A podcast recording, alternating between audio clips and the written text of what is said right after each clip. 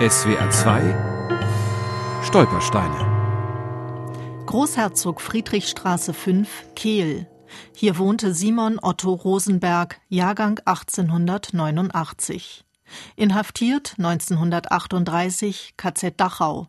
Flucht 1940 Argentinien. Überlebt. Otto Rosenberg war in den 1920er Jahren erfolgreicher Kinobetreiber in Duisburg-Hamborn, zusammen mit seiner Frau Selma. Sie waren auch an weiteren Lichtspielhäusern in Duisburg und Worms beteiligt. Enkelin Lilian Reitmann kennt die große Kinozeit ihrer Großeltern nur noch aus Erzählungen ihres Vaters. Er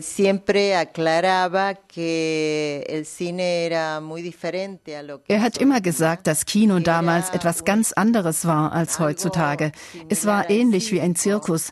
Es war ein öffentlicher Ort, das Publikum beteiligte sich und meinen Vater hat das sehr beeindruckt. 1928 wurde Otto Rosenberg Alleinvertreter für die UFA-Filme im Großraum Frankfurt. Selma kümmerte sich weiter um die Kinos, einschließlich Kasse und Filmauswahl. Dann endete die Karriere als erfolgreiche Medienunternehmer abrupt. In einem Interview mit einem jüdischen Gemeindeblatt in Argentinien erinnerte sich Sohn Fredi Rosenberg. Zwei Monate nachdem Hitler die Macht ergriffen hatte, kam die Gestapo in unser Haus und nahm meinen Vater mit. Und in einer Gefängniszelle zwangen sie ihn, ein Schriftstück zu unterzeichnen, demzufolge wir all unser Hab und Gut abzugeben hätten. Außerdem verlor er seine Arbeitsstelle. Otto Rosenberg versuchte für sich und seine Familie eine neue Existenz aufzubauen. Zusammen mit einem Geschäftspartner in Straßburg vertrieb er Diabetiker-Medikamente in Frankreich. Da er sich im französischen Straßburg aber nicht niederlassen durfte, zog er mit seiner Familie auf die andere Rheinseite ins deutsche Kiel. Also überquerte mein Vater jeden Tag die Brücke, um sein Büro in Straßburg zu betreiben, bis sie es ihm nicht mehr erlaubten, so dass meine Mutter ging und schließlich die Haushälterin. Im Zuge der Reichspogromnacht landete Otto 1938 im KZ Dachau.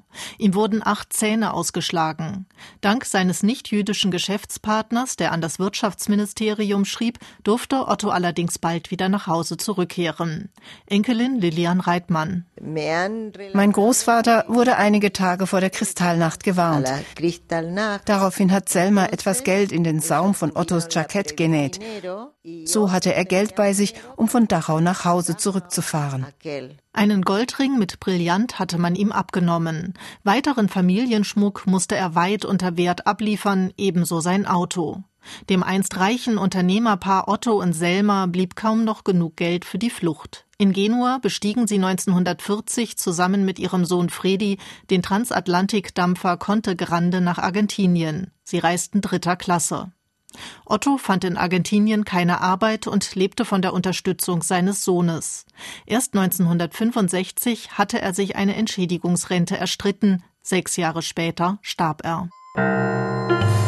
SWR 2 Stolpersteine. Auch im Internet unter swr2.de und als App für Smartphones.